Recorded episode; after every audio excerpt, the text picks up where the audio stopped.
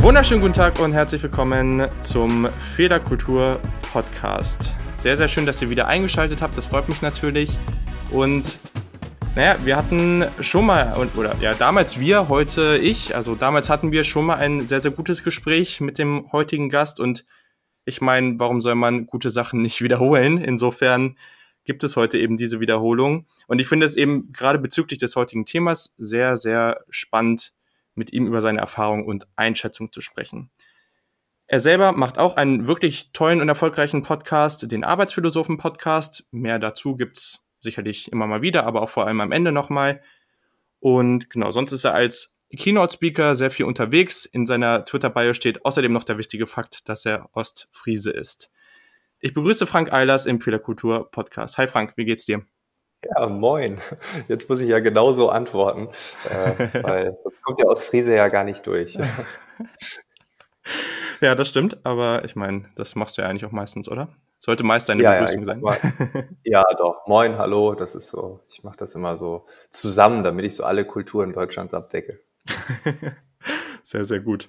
Ja, ähm, Du machst jetzt echt seit einiger Zeit deinen dein Podcast. Ich habe das irgendwie von Anfang an irgendwie auch schon gesehen, dass du das machst. Und es sind ja mittlerweile echt einige Folgen mit vielen spannenden, Le spannenden Leuten gewesen. Was sind so deine ersten Einschätzungen oder deine ersten Erfahrungen, die du damit gemacht hast? Wie, wie läuft es da so für dich? Ja, jetzt läuft sehr gut. Es äh, lief immer sehr gut, aber es ist natürlich eine Frage des Levels. Also ganz am Anfang war ich natürlich äh, ganz erfreut, als überhaupt zehn Leute zugehört haben. Das mhm. war schon sehr gut. Und wenn man damals mit 150 Hörern bei iTunes in der Kategorie Wirtschaft auf Platz eins gelandet ist, dann war das auch sehr gut. Ähm, aber nichtsdestotrotz gab es natürlich auch immer Tiefen. Ja. So und ähm, auch jetzt gibt's noch Tiefen, auch wenn wenn man jetzt äh, äh, sehr, sehr, sehr viele Hörer hat, ähm, gibt es dann aber auch immer wieder mal Themenschwerpunkte, wo man merkt, äh, ja, nee, das kam jetzt nicht so gut an. Mhm. Äh, und das gehört dazu. Also das eine ähm, gedeiht und dann äh, das andere wiederum weniger. Aber insgesamt, äh, glaube ich, ähm, ja, bin ich schon sehr stolz auf den Podcast, dass der jetzt seit 2014 online ist, immer mal wieder mit Pausen, aber jetzt durchgängig seit zwei Jahren fast wieder. Und äh, ja, die Schlagzahl ist schon relativ hoch dafür, dass es eigentlich ein ja, sehr zeitintensives Hobby ist, wenn man es so bezeichnen kann oder darf. Ja, sehr gut. Und ich denke, also ich merke das ja selber. Ich glaube, äh, Hörer dieses Podcasts können das auch können das auch so unterschreiben, alleine so einen Podcast konstant durchzuziehen mit allen Sachen, die so rechts und links von im Leben sind, vor allem eben, wenn man das nicht hauptberuflich macht. Und ich glaube, die wenigsten Menschen können einen Podcast wirklich hauptberuflich machen die können, oder ich kann da vor allem ein Lied von singen. Das mit der Konstanz, da muss ich definitiv noch dran arbeiten. Deswegen Hut ab, ist auf jeden Fall schon mal sehr, sehr cool. Und du hast jetzt ja schon auch von den Up and Downs so ein bisschen gesprochen. Ich meine, Stichwort Fehlerkultur. Was waren so interessante Lernerfahrungen, die du in den letzten Monaten und Jahren auch durch deinen Podcast gemacht hast? Ja, es, also das, was ich gerade gesagt habe, es ist immer so ein Yin und Yang. Also man hat eine sowohl eine schöne Zeit als auch eine nicht so schöne Zeit. Es gibt Ups, es gibt Downs. Manchmal ist das aber auch gleichzeitig da. Also mhm. es ist irgendwie ähm, nie getrennt. Es gibt dann nicht diesen Höhenflug und danach die Talfahrt, sondern irgendwie ist, spielt das immer so ineinander über. Also als Beispiel, äh, jetzt haben wir einen Monat mit sehr, sehr vielen Hörern und äh, dann plant man ein tolles Interview äh, und auf einmal melden sich die beiden nicht mehr denen man ein Gespräch machen will. Mhm. Und da kommen erstmal ganz viele komische An äh, Absagen. Äh, und wo ich so denke, ja, also was soll denn das? Ja, also so, und dann ähm, denkt man gerade, ist der äh, Podcast ist sehr erfolgreich und dann kommt sowas, wo man mhm. denkt, warum? Und ich meine, das war jetzt nicht mal irgendwie zwei bekannte Menschen oder so. Es waren einfach zwei, die dann auf einmal so Business Ghosting machen, also sich quasi wie so ein Geist aus dem Leben des anderen verabschieden. Und man hat äh, eineinhalb Stunden äh, vorab telefoniert, hat Themen gefunden, äh, ich habe einen Fragenkatalog geschickt, oh super, und vier Stunden vorher sagen die ab. Und mhm. danach höre ich nie wieder was von denen. Und das ist komisch. Und solche Situationen, die hat man ganz häufig. Also auf der einen Seite läuft etwas sehr gut und auf der anderen denkt man, hä, wie kann denn das jetzt? Und das ist irgendwie die größte Lernerfahrung der letzten Jahre gewesen. Das ist, glaube ich, im Leben normal, dass bestimmte Dinge sehr, sehr gut laufen und andere wiederum dann gerade gar nicht. Und man will doch immer, dass alles toll ist. Aber ja, da muss man dann loslassen. Es kommt, wie es kommt. Ja, ich glaube, bei allen Menschen, die Podcasts und, und ähnliche Sachen machen, die können da ein bisschen Lied von singen, von Absagen. Aber ich, ich glaube, das, das komisch trifft es dann ganz gut, weil es gibt natürlich auch noch die Absagen, wo man das dann völlig nachvollziehen kann und die Person das dann ja, einfach klar. ganz gut normal erklärt und sagt, sorry, deswegen geht's einfach echt nicht und das ist dann auch vollkommen okay. Aber dein Fall ist es dann eben nicht.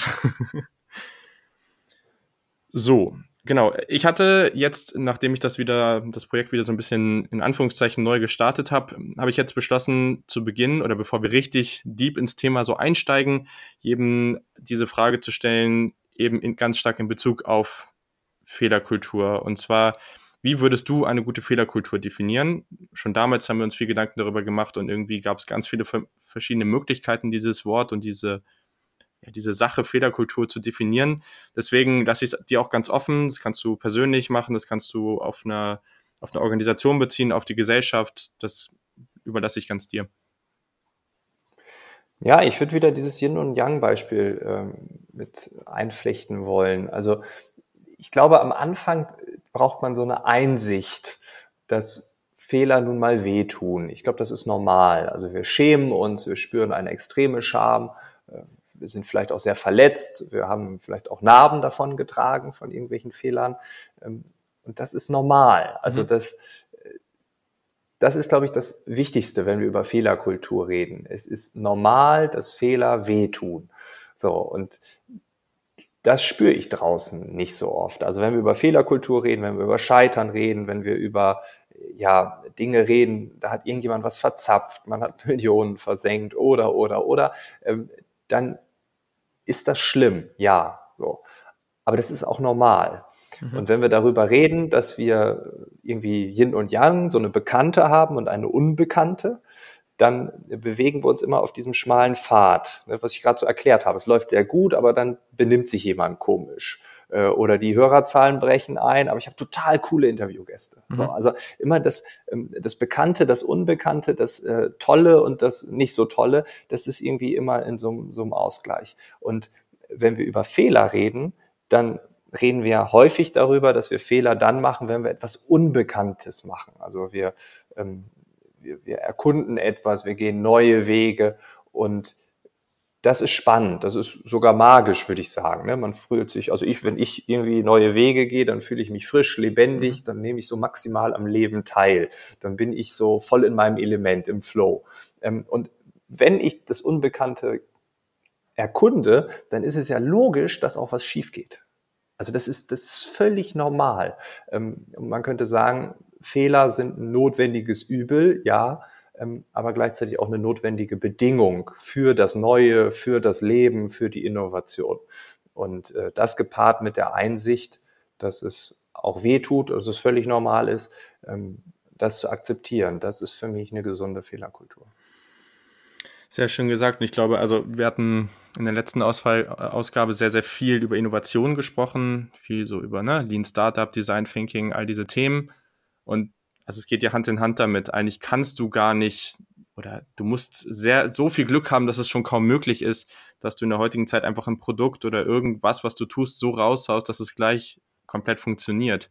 Und dieser Weg, nicht wie genau. früher, man hat sich da jahrelang in sein Kämmer, Kämmerlein gesetzt und ewig perfektionistisch dran gearbeitet, bis das Produkt perfekt ist, um es dann auf den Kunden loszulassen. Nein, andersrum, sondern rauszuhauen, schnell rauszuhauen, zu testen, Fehler machen, merken, was den Leuten nicht gefällt, verbessern. Das hat sich ja eigentlich überall auf der Welt und vor allem bei den erfolgreichsten Unternehmen, Organisationen, Menschen irgendwie ja als der richtige Weg bewahrheitet und das unterstützt ja genau das, was du gerade gesagt hast. Also Deswegen ist es eigentlich ja, auch wenn es manchmal wehtut und hart ist, äh, dann doch irgendwie eine sehr, sehr schöne Sache. Auf jeden Fall. Und im Rückblick, ähm, ich meine, klar, manchmal hat man Narben, die mhm. bleiben auch nicht aus. Aber im Rückblick ist es ja auch oftmals nicht so schlimm. Also wenn ich mich jetzt an die großen Fehler meines Lebens erinnere, dann äh, sind das ganz tragische Dinge. So, ne? Und dann ähm, in dem Moment waren sie tragisch, aber so zehn Jahre später sind sie nicht mehr so tragisch. Ne? Oder ich habe jetzt neulich auch noch mal einen Fehler gemacht, das ist jetzt eine Woche her oder so, ähm, und da habe ich sehr drunter gelitten. Mhm. So zwei, drei Tage habe ich viel darüber nachgedacht, ich habe darüber, also ich habe geträumt davon und so. Also das hat mich beschäftigt. Und jetzt nach so einer Woche so denke ich so, ja, sei eigentlich auch egal. Das Leben geht weiter. Ich habe diesen Fehler gemacht, das war doof, das war dumm, das mache ich nicht nochmal. Weiter geht's. So und äh, ja, diese, diesen Abstand zu gewinnen, der ist, glaube mhm. ich, auch ganz wichtig. Narben, ja, aber es ist dann ja auch irgendwie etwas, was man mit Humor oder mit einem gewissen Realismus dann auch wieder relativieren kann. Sehr, sehr gut. Und ich glaube, das ist auch allgemein als Thema eine sehr gute Überleitung, weil Fehler, Humor, all diese Dinge haben sehr, sehr viel mit Kommunikation zu tun.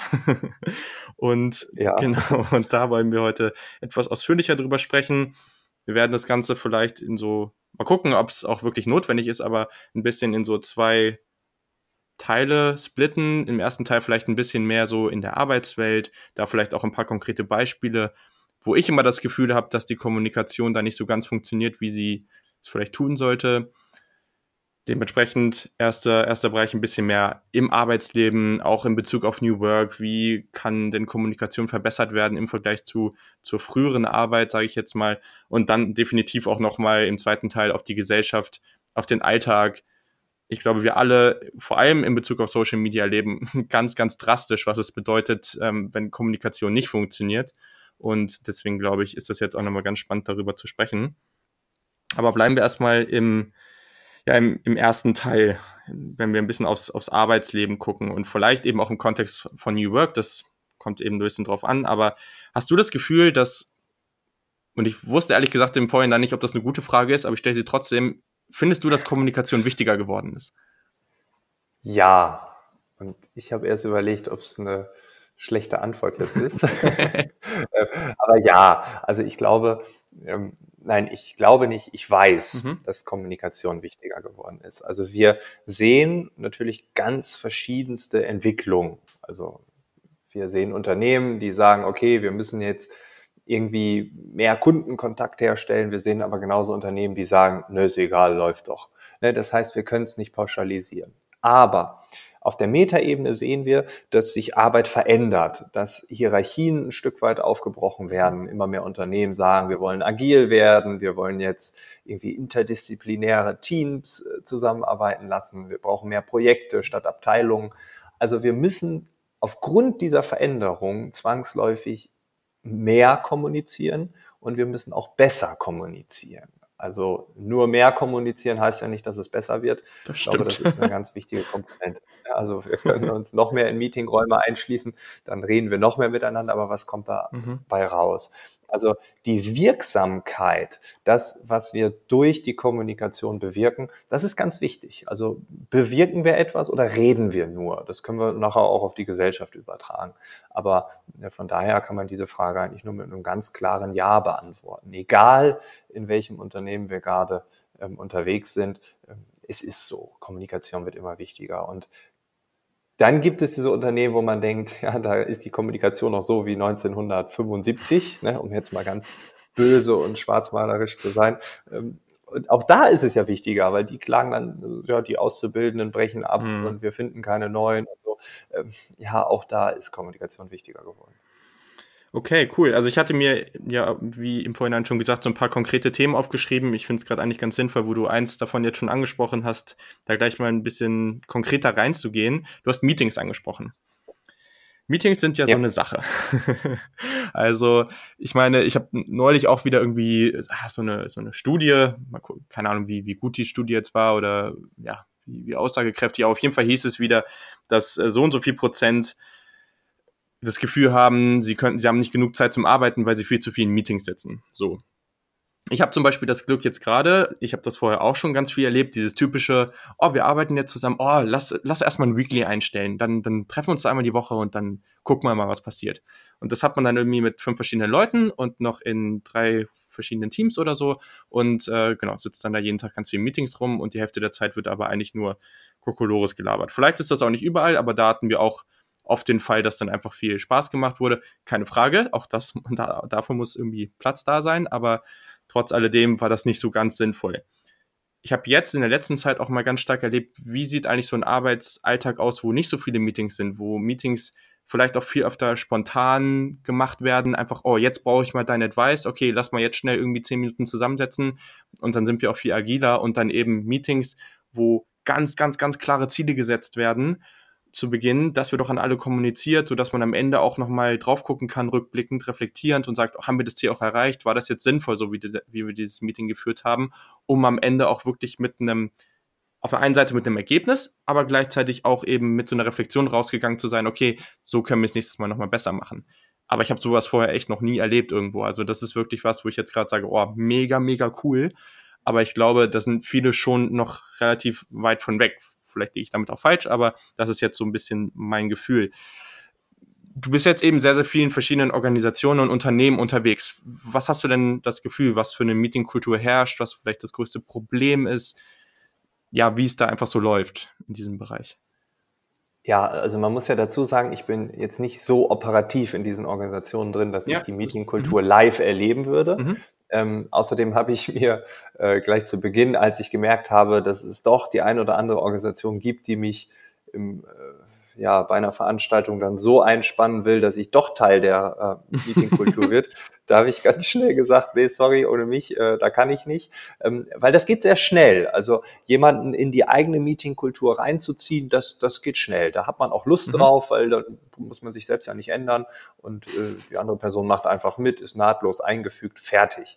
Ähm, also ich habe das schon immer als unsinnig empfunden. Gerade diese wöchentlichen Sachen, das habe ich auch alles schon gemacht. Und äh, dann saß ich dann da und dachte, ja, mich betrifft das überhaupt nicht und die da hinten auch nicht. Und wenn wir drei jetzt einfach was anderes machen würde, das wäre viel besser. Also fürs Privatleben oder für den Körper, weil man Sport macht oder auch fürs Unternehmen, weil man derzeit vielleicht Umsätze generiert oder ein Konzept schreibt oder, oder, mhm. oder. Und ähm, diese, diese, wir müssen uns jetzt treffen, diese Routine, die hat halt so krass überhand genommen. Und ich glaube, das wird sich massiv ändern. Also die ähm, Meetingkultur, das ist allen bewusst, dass es absurd ist. Und äh, ich habe es auch noch mit manchen Telcos, wenn die für eineinhalb Stunden vorsichtshalber ähm, ja, einberufen wurden, dann dauern die auch genau 90 Minuten. Und mittlerweile bin ich so weit, dass ich sage, ja, wir sind doch jetzt fertig, oder? Ist doch schön, jetzt haben wir eine halbe Stunde Zeit, dann können wir noch Dinge tun, die wir eigentlich, äh, wo wir heute eigentlich gar keine Zeit für hätten. Das ist doch schön, man hat uns eine halbe Stunde geschenkt. Und dann sind auch alle glücklich, das merkt man dann auch, mhm. wenn man eine Telco mit sieben Leuten hat und dann sagt man das, wie schön ich es finden würde, wenn wir jetzt aufhören, weil wir sind jetzt auch wirklich fertig. Ähm, das heißt, ich glaube, die Medienkultur wird sich dahingehend verändern, dass Menschen öfter mal sagen, sagen werden, sorry, ähm, wir sind jetzt fertig.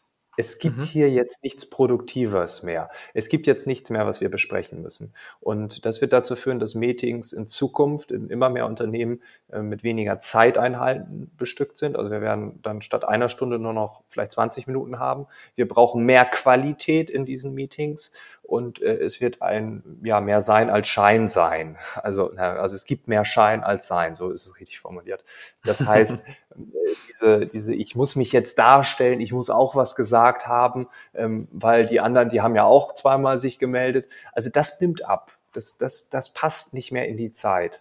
Ähm, bei manchen Unternehmen ist das noch Usus, das wird sich auch in den nächsten Jahren nicht verändern, aber im Querschnitt äh, werden wir genau diese Entwicklung sehen, weil die Menschen eh vollgeballert sind mit Arbeit und wenn man dann eine Stunde in einem Meeting sitzt, dort fast einpennt, aber genau weiß, super, 20 Minuten bin ich raus und dann ist hier wieder, renne ich um mein Leben. Ähm, also das passt nicht. Also das ist auch dieses Yin und Yang. Ne? Also so Burnout und Boreout gehen dann, äh, dann temporär äh, Hand in Hand. Und das macht keinen Sinn. Das ist einfach Bullshit. Ja, total. Also ich habe eigentlich finde ich diese Sichtweise äh, so, so semi-sinnvoll, aber äh, ich weiß gar nicht mehr, irgendwer hat es mir mal vorgerechnet und da war es auch so, ja, wenn wir jetzt hier äh, zwei Stunden in einem Meeting sitzen und hier sitzen jetzt irgendwie fünf Leute und die kriegen so und so viel Gehalt im Durchschnitt für eine Stunde, jetzt überleg ja. mal, wenn das Meeting nicht sinnvoll ist, wie viel Geld wir jetzt eigentlich investiert haben für dieses Meeting. Und so habe ich da auch noch nie drüber nachgedacht und wie gesagt, ich möchte eigentlich auch jetzt nicht normaler, also so grundsätzlich in, auf so eine Art und Weise über Meetings nachdenken, aber trotzdem ist das auch mal noch ein weiterer Indikator. Also nicht nur, dass wir uns langweilen oder dass irgendwas nicht relevant ist oder dass man einfach viel zu lange für irgendwelche Dinge braucht oder eben einfach nicht mal normal arbeiten kann, weil man die ganze Zeit in irgendwelchen Meetings sitzt. Das ist ja auch die ganze Zeit, du wirst ja die ganze Zeit zugeballert mit irgendwelchem Content. Also das ist ja auch nochmal was. Das ist ja mega anstrengend oft auch. Man kann nicht Und, reflektieren. Es ist immer wieder ja. Zack, zack, zack, zack, zack. Und ja, das macht müde, das macht kaputt. Auf ja. Dauer macht uns das kaputt. Ja, und genau, und dann kann man eben aber auch tatsächlich noch mit Zahlen einfach argumentieren. Auch das geht noch. Also es gibt so viele Argumente dagegen. Dementsprechend, ich glaube, da findet man für jeden was.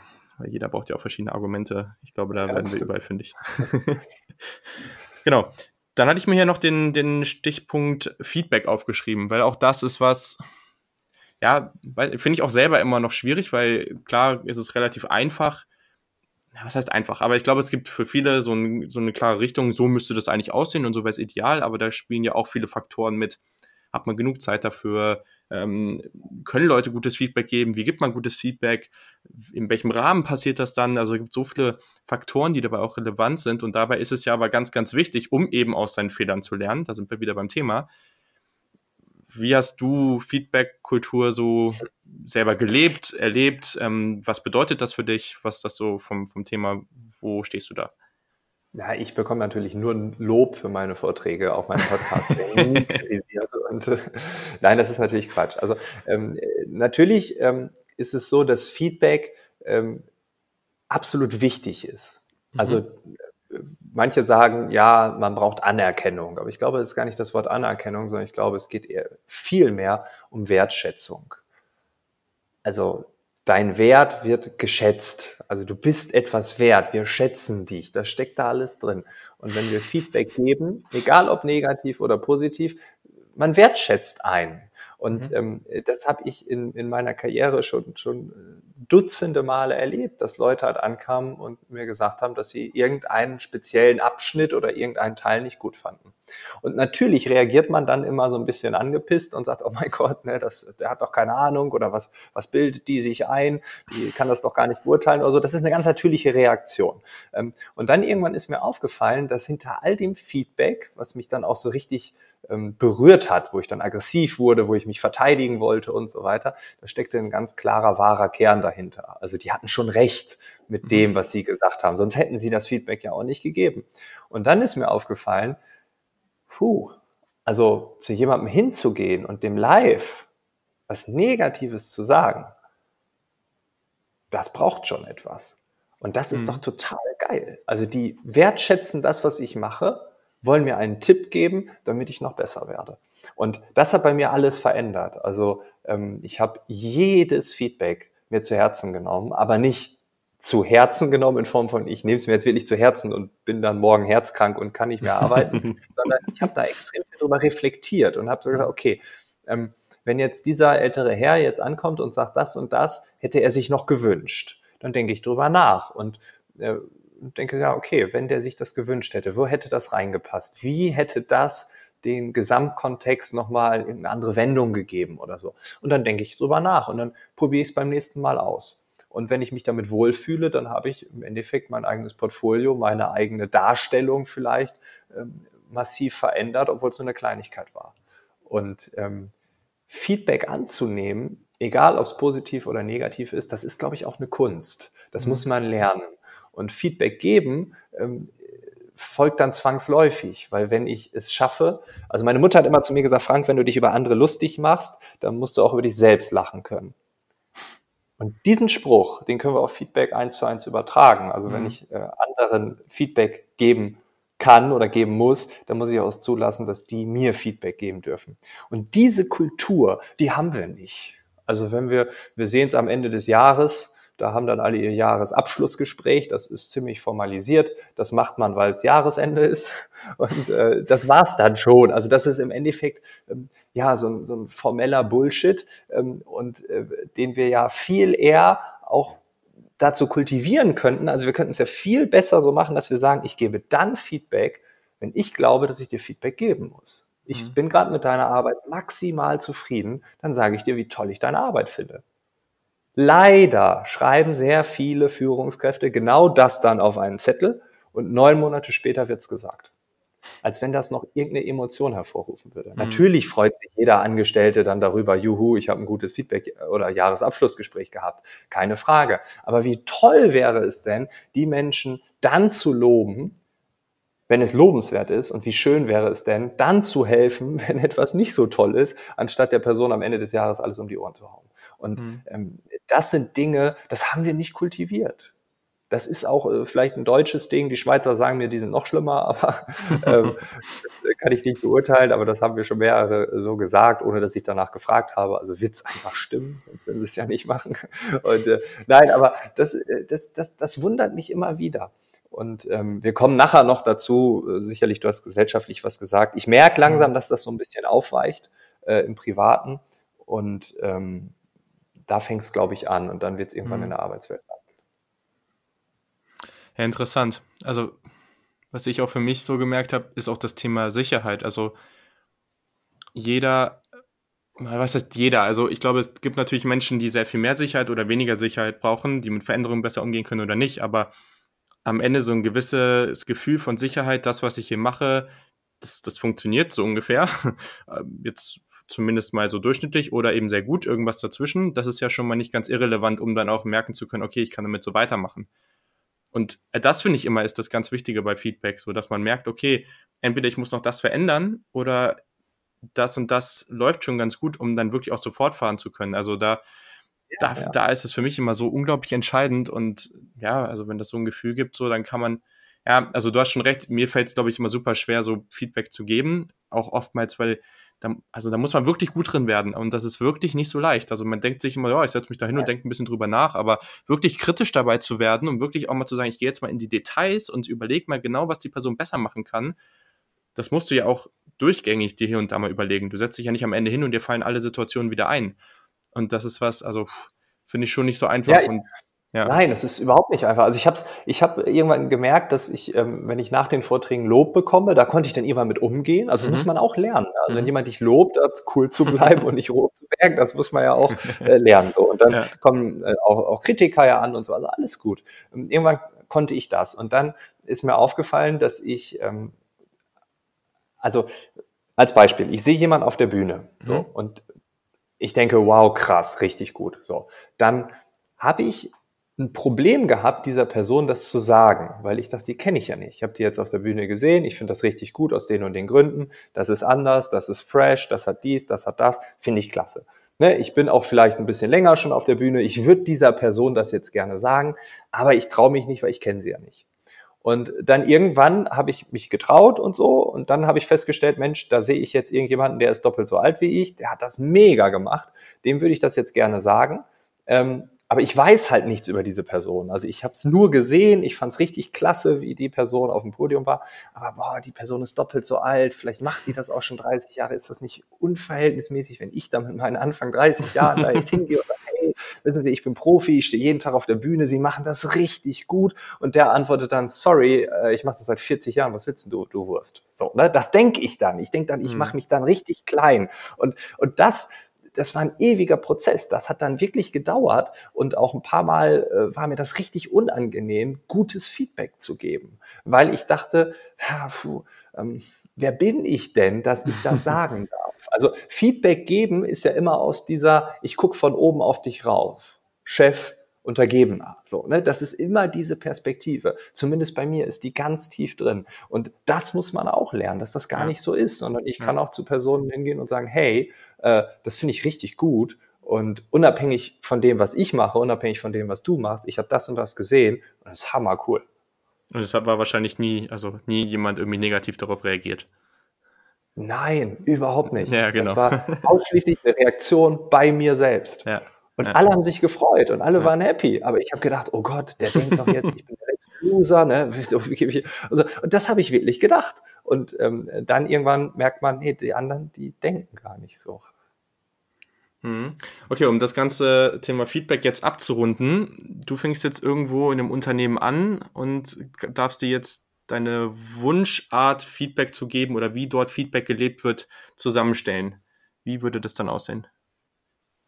Ja, situativ. Ich finde etwas gut, also sage ich etwas, ich äh, fühle etwas, was irgendwie nicht, sich nicht so gut anfühlt, dann muss ich auch das aussprechen. Mhm. Also im Endeffekt brauchen wir einfach nur einen Dialog und der Dialog sollte auch dahingehend, ähm, also so hingehen, dass wir sagen, okay, wir haben, wir reden miteinander, wenn etwas nicht so toll ist und wir reden miteinander, wenn etwas toll ist. Also loben und die Richtung zeigen. Immer wieder, immer hin und her. Mhm. Und da ist es egal, ob es eine Abteilungsleiterposition ist oder man ist gerade seit drei Monaten dabei, man macht ein Praktikum oder whatever.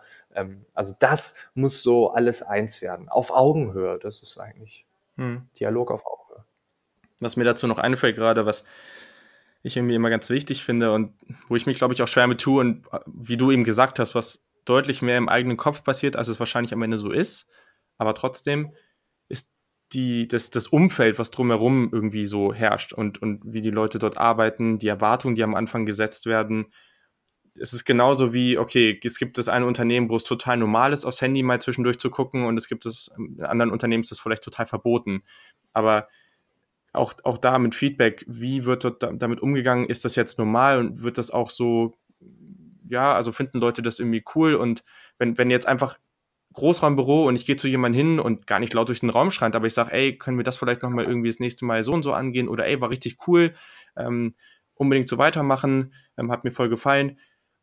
Wenn das auch wirklich in einem Unternehmen so, also vielleicht finden es ja alle un unbewusst cool, aber gleichzeitig ist es dann eben so, dass, ähm, dass, dass man gegen, also vom, vom Nachbarn gar nicht richtig weiß, dass die Person genauso denkt. Und deswegen ist es so ein Unbehagen und alle sind sich eigentlich unsicher, okay, wie kann ich jetzt damit umgehen? Und deswegen wird das so ganz awkward, diese ganze Situation gelebt. Also ich glaube, da auch auf die, auf die ähm, Ausgabe beziehen wir uns später auch gleich nochmal kurz mit Frederik Laloux aus deinem Podcast, da hat er, glaube ich, auch sowas erzählt, wo es irgendwie ums Thema Meditieren ging ähm, wo er noch, wo er irgendwie gearbeitet hat und, und er dachte, oh, das ist irgendwie ein bisschen uncool und viele Leute denken da wahrscheinlich irgendwas Doofes von, wenn ich jetzt sage, dass ich sowas mache und am Ende haben es fast alle gemacht, nur niemand hat es ausgesprochen.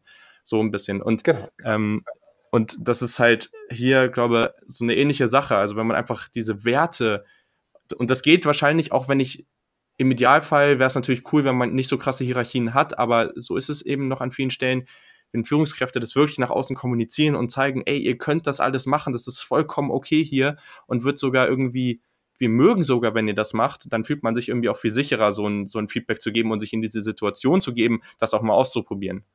Ja. Ja, ja, es ist eine Kultur, ja. es entwickelt sich. Und also, wenn man das formalisieren will und sagt, hier irgendwie zwischen dem 1. und dem 20. Dezember müssen wir irgendwie alle durchschleusen, dann, dann, das ist auch eine Kultur. Ja, aber nicht so schön. Mhm. Okay, und wenn wir jetzt von, von diesen ja, Situationen, ne, gerade im Feedback oft so, okay, wir haben ein Meeting und da treffen wir uns zum Alltag wirkliche Stresssituationen so gehen und da auf die Kommunikation gucken. Wie würdest du das beurteilen? Worauf kann man da achten? Was ist da vielleicht ein Aspekt, auf der, der dir irgendwie aufgefallen ist, der da irgendwie noch deutlich besser sein könnte? Vielleicht gibt es auch viele Events, auf denen du bist ähm, und, und da sind Leute irgendwie gestresst und kommunizieren auf eine Art und Weise, die vielleicht nicht so ideal ist. Was gibt es da für Beispiele, die dir da einfallen? Ja, also ich glaube, du hast es gerade schon gesagt, ne? also mit Lalu das Thema Achtsamkeit, das wird massiv an Stellenwert gewinnen. Mhm. Also wir sehen auch mittlerweile im Mittelstand, dass dann so äh, Search Inside Yourself von Google oder so dann implementiert wird, weil man sagt, Mensch, mit äh, diesem Stress, den wir schon haben, also permanenten Stress, äh, da können wir nur mit umgehen, wenn wir es irgendwie schaffen, mit unseren Körpern, mit unseren Kollegen achtsam zu sein. Und das sind ja auch die beiden Perspektiven. Bin ich gestresst? Oder ist jemand anderes gestresst und ähm, ja, dieser Stress prasselt auf mich ein. Das sind eigentlich die beiden Situationen, die es gibt. Ähm, und wenn ich gestresst bin, dann hilft mir natürlich, es zu erkennen, dass ich gestresst bin. Das äh, merke ich auf der Bühne, wenn etwas nicht so läuft, wie ich möchte, oder wenn irgendwas passiert, wo ich denke, oh, was passiert hier da gerade, äh, dann bin ich gestresst. Mhm. Und ähm, wenn man Achtsamkeit lernt oder versucht es zu lernen, dann fällt einem das ja auch auf. Also dann hat man eine gewisse Live-Reflexion. Okay, Frank, du bist jetzt gerade ein bisschen gestresst, du wirst jetzt gerade schneller, du, äh, der Mund ist ganz trocken, ne? trink jetzt erstmal Wasser, atme durch und dann geht's gleich wieder weiter. Ähm, und das sieht man auch auf Veranstaltungen, wo irgendwelche Dinge dann aus dem Ruder laufen, ne? wo dann irgendwie äh, der Moderator ist weg oder so. Es geht aber in drei Minuten los. und so. Dann merkt man, wie Leute dann durchdrehen und äh, sich dann gegenseitig anschreien. Und äh, das sind Dinge, ähm, die entstehen situativ, die sind auch völlig normal. Ähm, aber ich glaube, man kann besser für sich damit umgehen, wenn man das dann spürt und dann einfach sagt, okay, wow, ich war jetzt gerade sehr gestresst, ich war ein bisschen lauter, der stand gerade neben mir, der hat's abbekommen. Auch hier wieder Feedback. Ich gehe hin und sage, du, sorry, ich war gerade mega gestresst, ich wollte das nicht. Ne? So, also dieses ähm, sich auch mal entschuldigen für die Dinge, mhm. warum mhm. denn nicht? Und ähm, dann auch die Perspektive einzunehmen, wenn jemand mich anschreit, weil er gestresst ist, dann auch die Perspektive einnehmen zu können. Also ich ähm, stehe da, der Moderator ist noch nicht da, es geht in zwei Minuten los, äh, der Eventmanager schreit mich an, du hast ja Moderator, ne? und eigentlich ist das ein ganz lieber Typ, jetzt schreit er mich an und so. Das kann ich dann sehr persönlich nehmen und denken, oh Gott, der mag mich nicht, mhm. ähm, was sehr viele Menschen nun mal tun. Ähm, oder ich gewinne einen gewissen Abstand und hinterfrage das. Und wenn es mich wirklich stört, auch hier wieder Feedback, kann ich hingehen und sagen, hey, ich habe das völlig verstanden gerade, aber boah, ich habe echt jetzt, also wenn ich dich sehe, ich habe ein bisschen Bauchkrummeln. Mhm. Ne? Und dann wird er sagen, hey, muss man nicht so ehrlich, ne, nicht so ernst nehmen, das war wegen der Situation. Und dann entschuldigt er sich entweder oder man hat danach eine komische Kommunikation an der Backe. Ähm, äh, aber das ist Kultur und das geht dann auch irgendwie Hand in Hand. Ja, da ja, habe ich nicht mehr viel zu, zu sagen. Stimme ich auf jeden Fall zu. Und ich glaube, das kann man auch auf sehr viele andere Situationen eben übertragen. Also ich glaube, Stresssituationen kennen die meisten. Ähm, keine Ahnung, in wie vielen Unternehmen das normal ist, dass man mal jemanden anschreit oder lauter angeht oder nicht. Keine Ahnung, kann ich jetzt natürlich nicht beurteilen, aber ich glaube, so oder so, das hat ja auch immer viel was äh, damit zu tun, auf welchem Ohr du das ähm, hörst. Ich, mir fällt gerade nicht ein, wie dieses Modell heißt, aber ne, das ist ja auch in welcher Situation du dich selber gerade befindest. Bist du gerade selber irgendwie unsicher oder fühlst du dich gerade irgendwie, ja, genau. ja, fühlst du dich gerade total gut und denkst dir, ah, der meint das nicht so, oder du fühlst dich gerade irgendwie total schlecht und denkst, boah, Alter, der, der hasst mich jetzt mega. Das hat ja auch viel mit dir selber zu tun, deswegen, also spielen ja ganz viele Faktoren mit. Das, Genau, das muss ja auch noch nicht mal anschreien ja. sein. Es kann ja auch irgendwie nicht beachten äh, sein. Ja, ne? Also jemand beachtet mich einfach einen halben Tag nicht, weil er gestresst ist. Äh, das ist genau das Gleiche. Und es führt dann auch, ne, das ist ja ein rekursives Verhältnis, das führt dann zu Stress bei mhm. mir und so. Und das ist ja ansteckend. Also äh, wenn man, das kennt man vielleicht aus einer Beziehung, zwei Personen, eine Person ist gestresst, dann ist die andere auch gestresst. Mhm. Ne? Weil irgendwie ist die Liebesbeziehung nicht so wie gestern, ne? weil irgendwas ist da jetzt gerade im Raum. Das mag bei einer Person beginnen, das hört bei beiden auf. Ja, und damit sind wir auch schon im Alltag. Sehr schöne Überleitung von dir. Genau, damit sind wir bei ein bisschen so dem zweiten Thema in dieser Ausgabe, Kommunikation in der Gesellschaft, im Alltag. Ich glaube, all das, was wir gerade gesagt haben, hat sicherlich auch viel damit zu tun, weil es mittlerweile gab es früher auch, aber ich habe das Gefühl, dass es gerade irgendwie extremer wird. Viele Stressthemen für, für einige Menschen.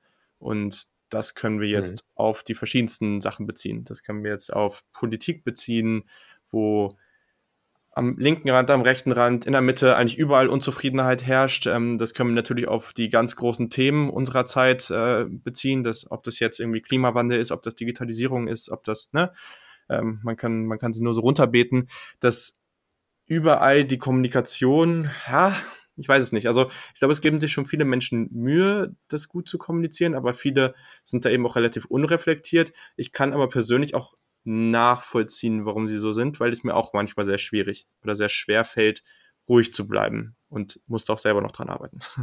aber wie, ja, wie hat sich denn Kommunikation für dich so in den letzten Jahren außerhalb vom Arbeitskontext verändert? Was ist dir so aufgefallen? Ja klar, also dieses Polarisierungsthema, das, das ist logisch. Ich glaube, das sehen wir überall. Ne? Es gibt diese, dieses Entweder-Oder, ähm, bist du vegan oder isst du Fleisch, SUV oder Greta und so weiter und so fort. Also diese, diese rechts oder links. Also es gibt da eine Million Beispiele. Mhm. Ne? Bist du für die Digitalisierung, bist du dagegen, ähm, bist du für Chefs oder gegen Chefs. Also es gibt so ganz viele immer so schwarz-weiß-Denke. Und ähm, das gab es wahrscheinlich schon immer, aber das nimmt in meiner Wahrnehmung hat das in den letzten Jahren massiv zugenommen. Und das macht es natürlich schwierig. Ne? Also du hast dann ähm, natürlich dann Menschen, die wollen etwas machen und andere sagen, nee, wir wollen nicht. So und man versucht dann immer so einen faulen Kompromiss zu finden oder die anderen können dann nicht mitgenommen werden, wie man im Organisationskontext ja auch immer sagt. Ähm, wir müssen alle mitnehmen, aber die wollen nicht, die können wir nicht mitnehmen. Was machen wir jetzt mit denen? Also schulen wir sie um? Nee, die wollen ja nicht. Also das ist irgendwie, also wir haben diese Polarisierung. Mhm. Das ist das eine. Und ähm, genau. Und äh, diese Polarisierung hat ja, also geht ja in alle Richtungen. Mhm. Also äh, ja, es gibt keine Grenzen mehr. Also wenn du sagst, wir schauen jetzt in den Alltag, dann spiegeln sich Dinge im Alltag auch gleichzeitig wieder in die Organisation. Mhm. Also ich bin mir sicher, dass wenn du mit einem SUV heute in eine Organisation kommst, also du fährst auf dem Parkplatz, du wirst da einen gewissen Prozent Teil an Mitarbeitern haben, die finden das richtig doof, dass du ein SUV fährst. Und das hat dann eine Auswirkung. Wenn du der Chef bist, der SUV fährt und du hast viele junge Mitarbeiter, dann leidet dein Ruf mhm. als Chef. Das ist normal. Also diese, diese Trennung können wir gar nicht, äh, gar, das können wir gar nicht trennen. Also ich glaube, Stimmt. das geht mhm. auch hier alles, es ist alles ein Bereich. Und ähm, ja, das, das finde ich ist ein großes Problem. Anderes großes Problem, was ich bei mir persönlich festgestellt habe in den letzten Jahren, ich versuche gerade ein bisschen auszubrechen, ist, dass ich immer stiller wurde. Okay. Also durch die Polarisierung hatte ich Angst, mich zu positionieren. Ähm, weil wir, mir war das zu doof. Also Frederic Laloux, wir kommen ja nachher noch drauf, was du gesagt hast, gesagt, wir müssen uns innerhalb von drei Sekunden entscheiden. So, das habe ich so noch nicht gesehen, aber ja, ich gebe ihm recht, wir müssen uns in drei Sekunden entscheiden. Du bist für Greta oder du bist für SUV. Und mir war das immer zu dumm, zu sagen, entweder bin ich dafür oder entweder bin ich dafür.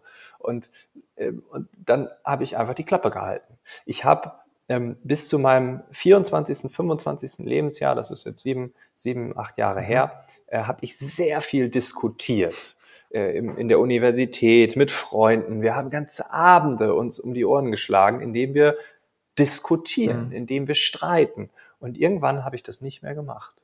Mit sehr guten Freunden diskutiere ich nicht mehr, weil das würde die Harmonie zerstören. Es würde äh, ein Klima schaffen, mit dem ich heute nicht mehr umgehen kann. Mir hat es früher Spaß mhm. gemacht. Mir hat es großen Spaß gemacht, ähm, äh, zwischen einem SPDler und einem CDUler zu sitzen und irgendeine andere Partei einzunehmen, einfach nur damit wir uns streiten. Das hat mir Spaß hm. gemacht. Dann war ich halt in dem Moment grüner. Und wenn ich merkte, oh nee, die sind alle grün, dann war ich halt FDP. Mhm. Was weiß ich. Aber ich, ich, fand das spannend, diese, diese Grenzen auszuloten, sich zu streiten, ähm, zu sehen, wie bei dem anderen so ein bisschen Zweifel kommen auf das, was er gesagt hat, ob das wirklich richtig ist. Und die Wahrheit, die es ja vielleicht gar nicht gibt, so ein bisschen, ähm, ja, so ein bisschen in Frage zu stellen und dann zu sagen, vielleicht ist in der Mitte die Wahrheit irgendwo, die wir aber gar nicht kommunizieren können. Und das habe ich komplett verlernt. Und ich habe heute ein großes Problem damit, ähm, in so einer, in so einer Streitdiskussion, also eben, was ich mit Feedback meinte, das ist ja noch sehr persönlich, ja, ja. mal will dem anderen helfen, wertschätzend und so. Aber in diesen Diskussionen, wo es ums Eingemachte geht, das kann ich, glaube ich, heute gar nicht mehr. Und ich habe das bemerkt, dass ich jetzt im Sommer, da hatte ich eine ähnliche Situation. Das war aber auch, weil jemand, der im, äh, im einer Umweltbehörde arbeitete, ähm, wirklich absurde Sachen zum, zum Klimawandel gesagt habe. Also faktisch völlig falsch, wo ich dachte, oh Gott, wenn der die Berichte schreibt, und er schreibt tatsächlich Berichte, ähm, ähm, da dachte ich, das kann ja nicht sein. Und da bin ich so ein bisschen ähm, in, in eine Diskussion reingeraten, und das war so cool. Das hat so einen Spaß gemacht. Also wirklich zu merken, ich gewinne hier Schlacht um Schlacht und gleich kapituliert der. Ähm, und äh, der hat auch kapituliert dann, weil er gar nichts mehr konnte. Mhm. Der wusste gar nicht mehr, wo vorne und hinten ist, weil er gemerkt hat, all das, was er gesagt hat, war völliger Quatsch. Ich konnte das live googeln, ihm vorspielen, ich sehe hier, das ist Quatsch, das gibt's nicht. Und wenn man in einer Umweltbehörde arbeitet und am Ende behauptet, dass es genug Wasser auf der Welt gibt, 98 äh, Prozent. Und auch Salzwasser könnte man ja zu normalem Wasser machen. ähm, also äh, da, da habe ich okay. gemerkt, okay, ja, aber das hat richtig ja. Spaß gemacht. Es hat richtig Spaß gemacht. Und am Ende habe ich gedacht, boah, warum habe ich das nicht, warum habe ich das nicht mehr? Mhm. Und das war so ein Moment und das hat bei mir ganz viel verändert und ich merke das bei mir im Alltag. Wir streiten gar nicht mhm. mehr. Gar nicht mehr. Mhm. Null. Und da habe ich mehr Bock drauf. Das ist gut. also es aber ich glaube, das geht vielen ja. so. Also ich habe meine Freunde darauf angesprochen und alle sagen das gleiche. Okay. Ja, ist, Streit ist dumm, Streit ist böse. Wollen wir nicht. Lass ja. uns Harmonie haben. Ja. Ja, ist immer interessant. Also so. Also erstmal, okay, erster Punkt, weil ich war vor, boah, ich weiß gar nicht, wie lange es her ist, vielleicht so ein, zwei Monate, da war von Edition F, ähm, Magazin, Online-Magazin für, weiß nicht, mehr so Fraueninhalte, vor allem so feministisch. Ähm, die hatten ein Event ähm, und das war irgendwie ganz cool und ja, da gehen eigentlich nur Frauen hin, aber ich dachte mir, hm, ja, feministisch ist ja egal. Und die Speakerinnen vor allem meist äh, sind eigentlich ziemlich cool, also wieso soll ich nicht auch hingehen? Und die Keynote war von Luisa Neubauer und das habe ich persönlich auch sehr interessiert, weil ich sie irgendwie auch schon länger verfolge und irgendwie denke, okay, das ist schon alles ganz spannend. So, und ihre Hauptmessage von dem ganzen Ding war eigentlich, dass die, die still sind, Teil des Problems sind. Und das war auch erstmal was, was wieder so, da hat sie sehr gut hinbekommen, irgendwie so einen schönen indirekten Angriff gegen alle, die da sitzen oder gegen viele, die da sitzen. Weil, ja, ja, also es gibt, gerade wenn man das merkt, so, weiß nicht, jetzt auf Twitter, da waren auch viele Menschen, die irgendwie dann auf Twitter relativ aktiv sind, wo ich da dann irgendwie auch merke, so, ja, okay, gerade so die Menschen, die sich über ihren Job und über ihren Bereich, in dem sie arbeiten, dann viel so in dieser Twitter-Blase aufhalten, die setzen sich viel für verschiedene Dinge ein. Das will ich überhaupt nicht sagen. Aber das sind halt viel Themen, die viele Themen, ja, da war natürlich irgendwie das Thema Frauen, ne, ganz groß, klar. Und super wichtig, hängt genauso mit allen diesen Themen zusammen wie andere Themen auch. Also ich glaube, das eine von dem anderen trennen zu können, ist komplett falsch. So. Ähm, ja, ne, genau. Aber ja. gleichzeitig habe ich dann auch oft gesehen so und gesagt, so ja, okay, ihr setzt euch jetzt irgendwie ganz stark dafür ein für, ähm, für, für mehr Frauen in Führungsetagen, irgendwie mehr Frauen im Tech-Bereich, für dies, für jenes, finde ich alles richtig cool, weiter so.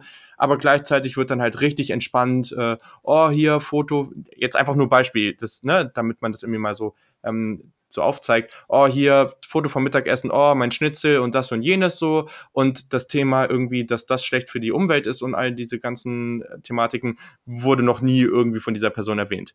Ich verstehe, dass es natürlich schwierig ist, sich mit so vielen Themen gleichzeitig zu beschäftigen.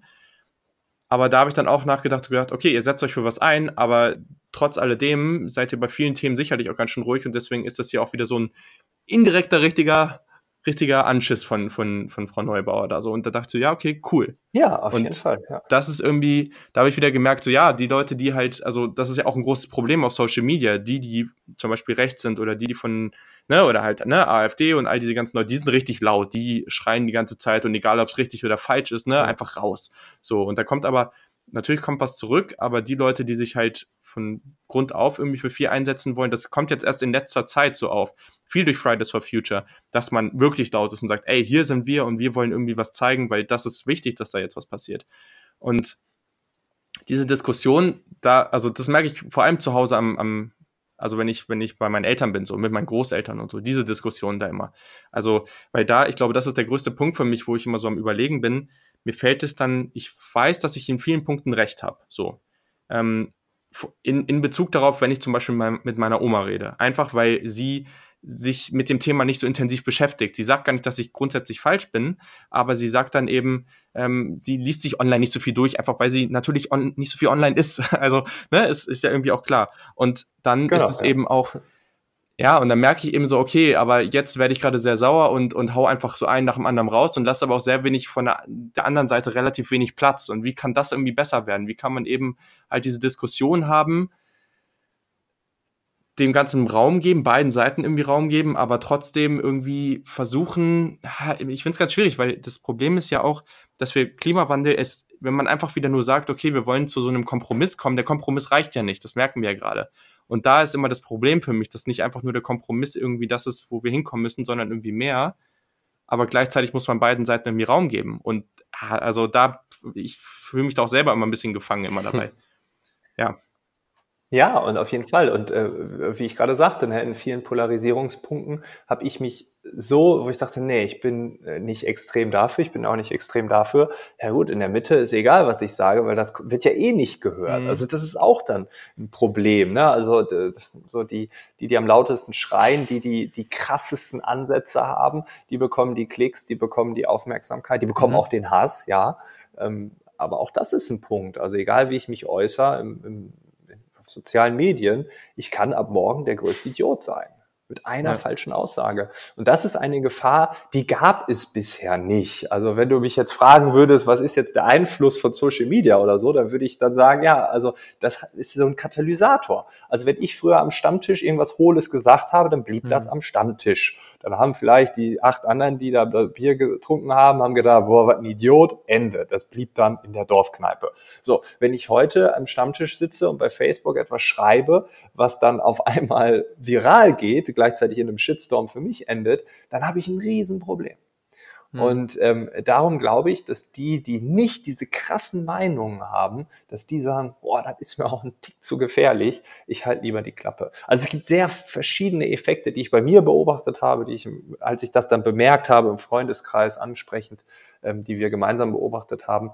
Und das ist nicht so einfach, das Thema, aber ähm, ja, es, es hat sich schon massiv verstärkt, sowohl das Polarisierende als auch das Stille.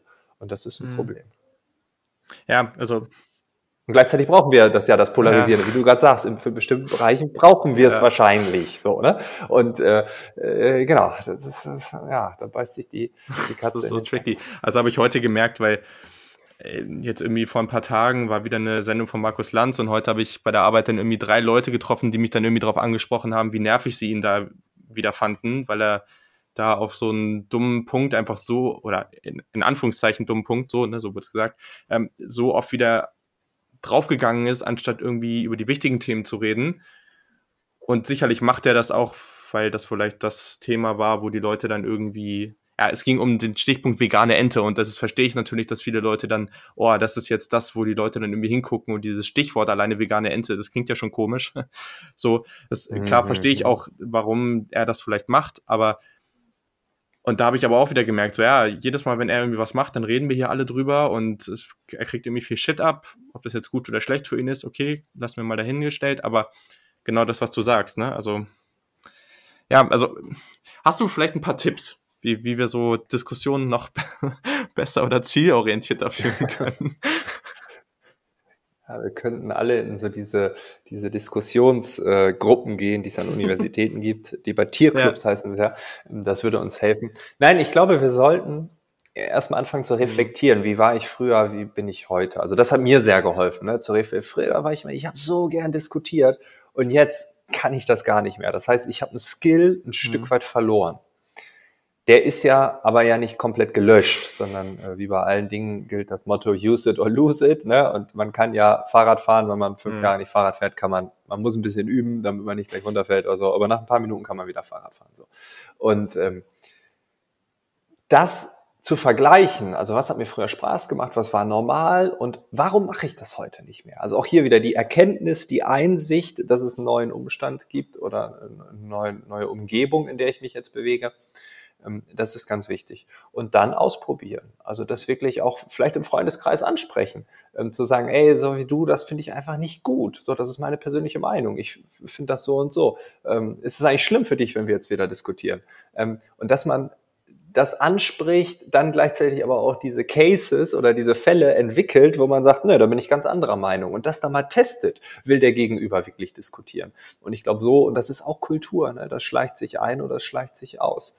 Ähm, und das fängt bei uns an. Das können wir nicht befehlen. Das werden wir auch nicht mhm. anderweitig hinbekommen. Das fängt immer, immer bei uns selbst mhm. an. Ja. Ich habe das, oder hast du das Gefühl, dass, wenn ich, also wenn ich jetzt gerade so drüber nachdenke, die Politik ist ja auch irgendwie so ein Faktor, die sich immer relativ bedeckt hält. Da wird relativ wenig offen drüber gesprochen, da werden auch in Diskussionen, ich kann natürlich nicht so genau sagen, ob das jetzt vor, weiß ich nicht, 20, 30 Jahren irgendwie anders war, aber es wird meiner Meinung nach relativ, ne, sehr diplomatisch immer geantwortet und man versucht irgendwie nicht so zu viel preiszugeben. Hat das vielleicht auch immer was damit zu tun, dass, dass mhm. da irgendwie das auch eher so ein Einheitsbrei wird und dadurch irgendwie man das irgendwie nach außen spiegelt und das dann ja, weiß ich nicht. Also ich glaube schon, dass der Einfluss da irgendwie da ist, aber ich bin mir gerade noch nicht so richtig sicher, was das dann für ein Einfluss ist. Aber ähm, hast du das Gefühl, das hat irgendwie so einen Einfluss ja, auf die Diskussionskultur? Ja, klar. Also ich meine, äh, früher gab es Politiker mhm. mit Ecken und Kanten. Wenn ich jetzt da jemanden raussuchen müsste, wo ich sage, der hat Ecken und Kanten, schwierig. ne? Also gibt es mhm. sehr wenige. Also mir fällt gerade keiner ein. Äh, ne? Also selbst die, wo man sagt, ja, der ist so ein bisschen rabiater, ja, aber eigentlich auch nur einheitsberei. Ne? Das heißt, wir gleichen uns immer mehr an. Das sehen wir überall. Das ist, sehen wir bei Unternehmen, die die gleichen mhm. Produkte mhm. verkaufen, Autos, die anhand der Strömungslehre irgendwann alle gleich aussehen und so. Ähm, also, und so sehen wir es auch bei den Politikern. Und natürlich ist es so, wenn ich jede Woche mir da die Talkshow angucke, äh, am Sonntagabend und ich kriege immer die gleichen Antworten und immer das Gleiche und immer das Gleiche, ähm, ja, dann, dann stumpf ich natürlich auch ab. Also ich glaube schon, mhm. dass es einen Einfluss hat. Und hätten wir einen Politiker, und ähm, ich meine, die Amerikaner haben jemanden mhm. mit Ecken und Kanten, mhm. ähm, und äh, ähm, es gibt einen ganz brillanten, brillanten Beitrag ähm, im Deutschlandfunk, das ist, äh, die haben es auch als Podcast gelauncht, über das Zeitalter der Clowns. Und äh, da wird eigentlich ganz gut analysiert, warum die Leute dann äh, Menschen wie Trump wählen, äh, weil die halt nicht einheitsbrei sind. Äh, und daraus könnte man ja lernen. Also ich könnte jetzt hier nach Amerika gucken und sagen, ja gut, was der macht, das finde mhm. ich nicht gut. Aber der ist anders. Der ist nicht einheitsbrei. Und äh, ich behaupte, das ist eine, da bin ich eine ganz feste Überzeugung, wenn wir heute einen Politiker hätten und eine Politikerin, die ähm, so richtig Ecken und Kanten hätte. Also so richtig, wo man sagt, boah, dafür steht die äh, wird mhm. sofort gewählt werden. Weil ich glaube, die Sehnsucht nach etwas nicht beliebigen, die ist ziemlich groß. Und äh, Einheitsbrei und äh, ich erzähle ähm, alle meine Sätze mit, mit 100 Floskeln. Also ich kann es nicht mehr hören und ich glaube ganz, ganz viele andere in dieser Gesellschaft auch nicht. Das ist, glaube ich, auch der Grund, warum dann Parteien wie mhm. die AfD so einen Zuspruch. Ja, klar, sicherlich. Sicherlich und das verstärkt wieder den anderen Effekt, dann sind wir wieder Polarisierung und so weiter ja. und so fort. Das hängt alles zusammen. Ja, das stimmt. Äh, vielleicht eine ganz gute Überleitung, weil ja, ihr habt den Podcast jetzt, vielleicht habt ihr ihn auch gehört, aber vielleicht auch nicht. Wenn nicht, dann tut es unbedingt. Also ich hoffe daran zu denken, dass ich ihn in den Show Notes verlinke. Aber falls nicht, falls ihr mir irgendwie zum Beispiel auf Twitter folgt oder so, da habe ich es auch gerade nochmal ähm, getweetet, ähm, at Julian-Barsch, ja, so, jetzt habe ich es auch richtig. Und Du hast mit Frederic Laloux gesprochen. Frederic Laloux ist vor allem bekannt für das Buch Reinventing Organizations. Ganz viel von wirklich diesen, ich nenne es jetzt mal neuartigen ähm, Organisationsformen, die wir jetzt viel sehen, ne? wenn wir zum Beispiel über Holocracy reden und sowas, das sind halt eben, das wird da eben ganz stark thematisiert, das ist äh, ganz, ganz toll und einfach ein sehr wichtiges Werk, was er da geschaffen hat für die Zukunft der Arbeit. Und du hast da jetzt mit ihm gesprochen und das war ganz interessant, weil er sich ja jetzt auch, er hat gesagt, okay, ich habe jetzt damit gearbeitet oder da viel drüber gemacht und er macht jetzt irgendwie noch eine, oder hat schon gemacht, so eine Videoserie, ähm, auch nochmal zu, zu einem ähnlichen Thema, möchte sich aber jetzt mehr mit der nächsten großen Frage für ihn und das natürlich irgendwie der Klimawandel, möchte sich jetzt damit mehr beschäftigen und da mehr zu machen. Da habt ihr euch jetzt ganz viel drüber unterhalten und ich finde, der hat so extrem also erstens bleibt er ganz, ganz ruhig dabei. Das ist der erste Unterschied zu mir.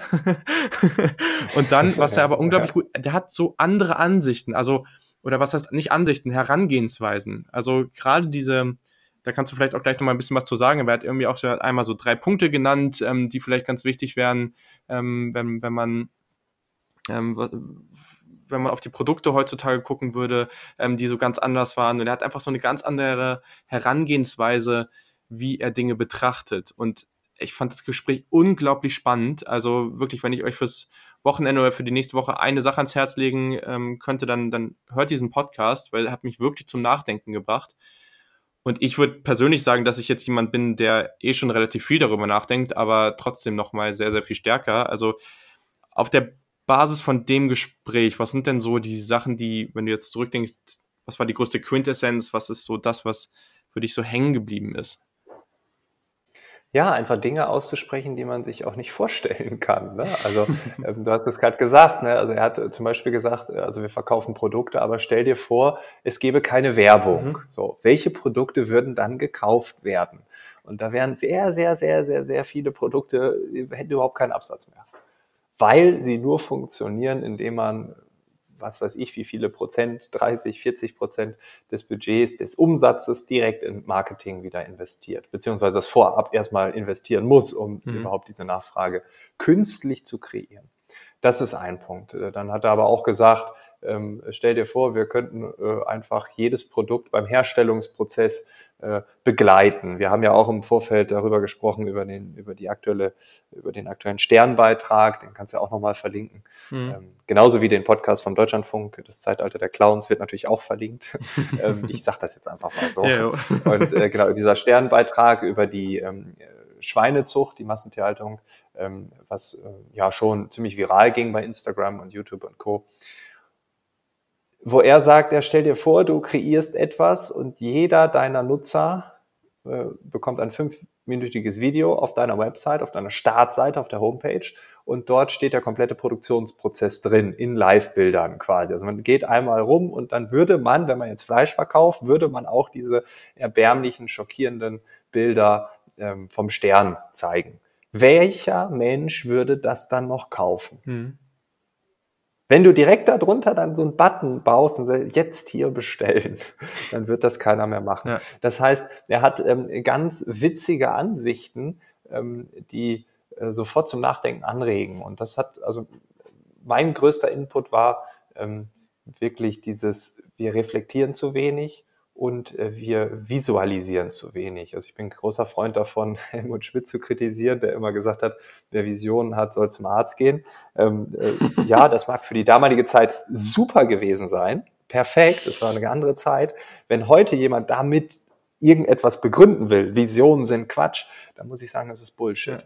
Ja. Ähm, weil all das Eingefahrene ähm, immer so weiterzumachen ohne Vision, das ist nicht so klug. Wohl was, wohl was dran. Ja, der andere Punkt, der mir jetzt gerade noch einfällt, der da auch ganz gut zu passt, war ja, dass er viel über Mut gesprochen hat und so einen Plan B zu haben.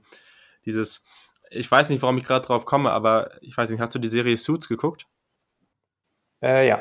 Ja, okay. Also an sich irgendwie ganz unterhaltsame Serie, zeigt natürlich auch eins zu eins genau das auf, was falsch mit der Welt ist, aber okay, von der Sache her erstmal sehr unterhaltsam. So. Und da geht es ja auch oft darum, so nach dem Motto, oh, wenn, wenn das und das jetzt passiert, dann werde ich nicht Name-Partner von meiner Firma und dann ist mein Leben zu Ende.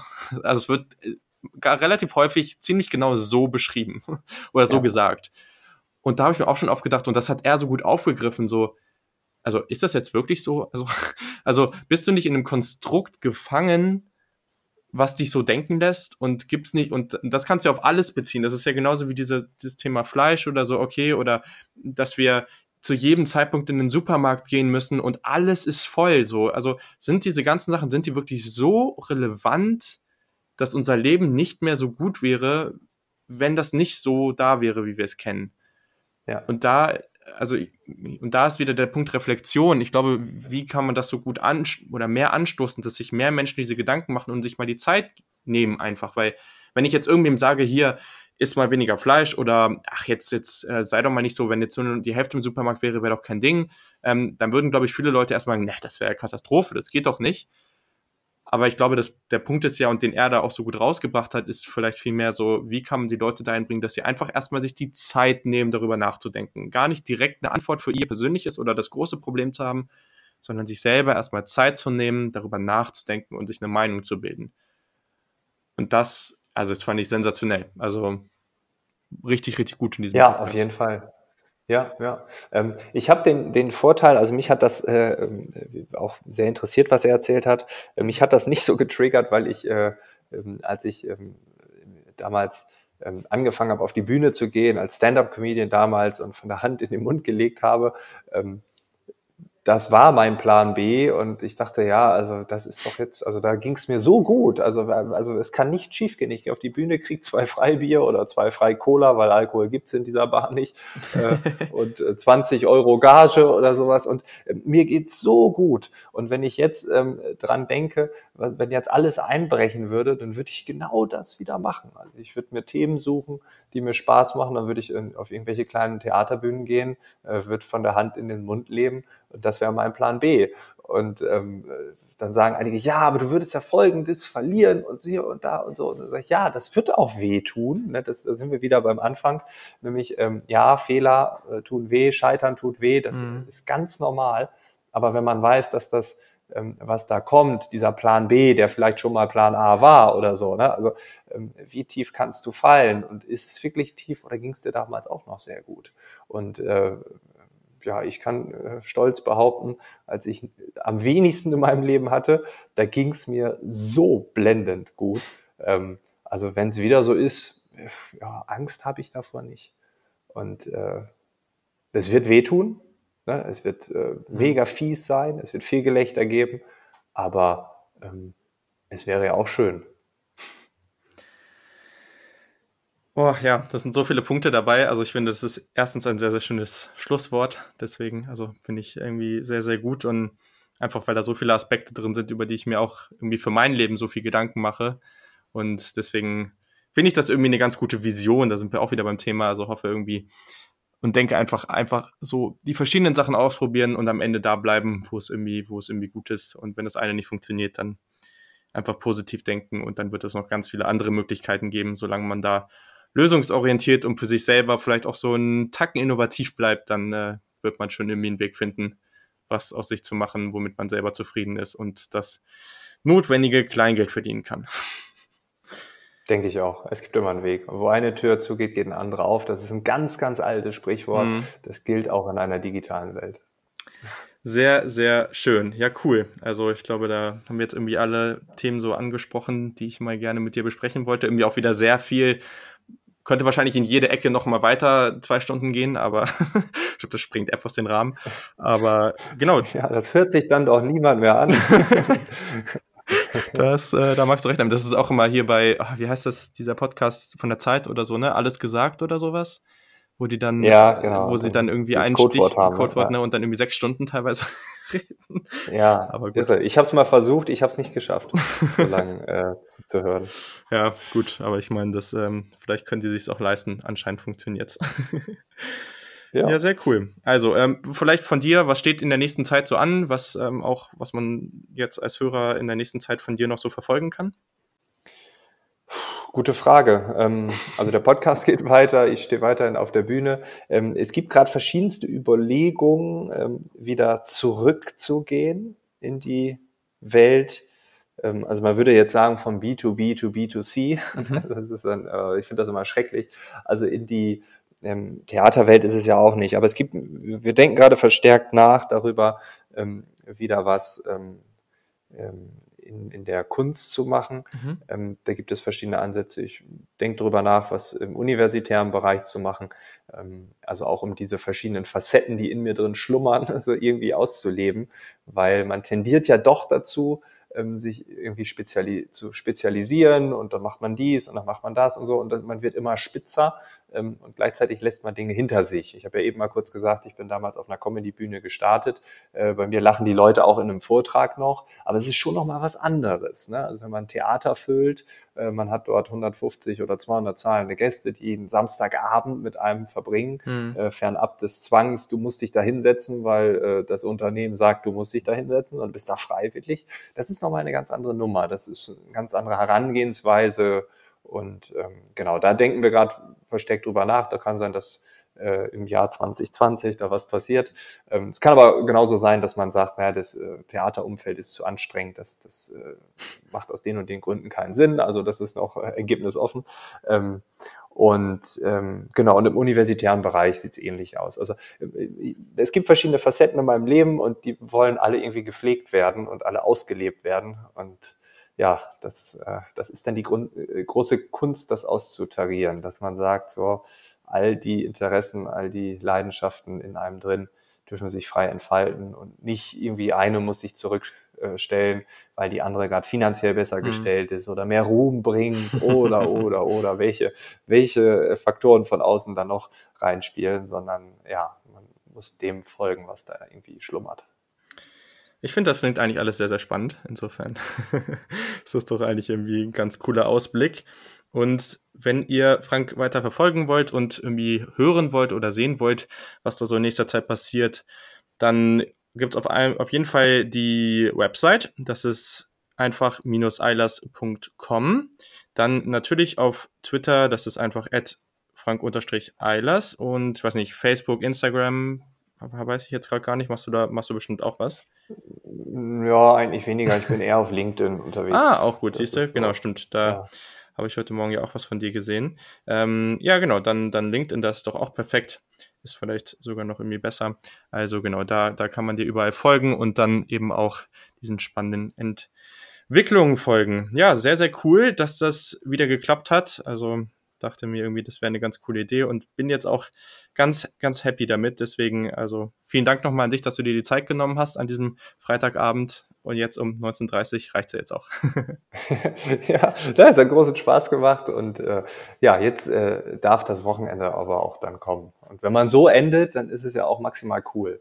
Also hätte ich jetzt irgendwie mit äh, Rechnungen sortieren, ja, das, das das wäre jetzt nicht so energetisch und spannend gewesen. Also von daher auch danke an dich.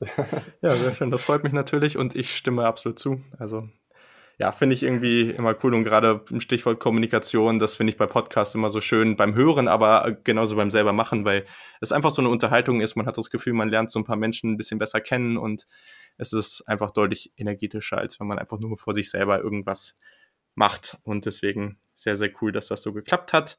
Und ja, dementsprechend war es das auch. Ihr könnt natürlich dem Podcast auch überall folgen, mir überall folgen.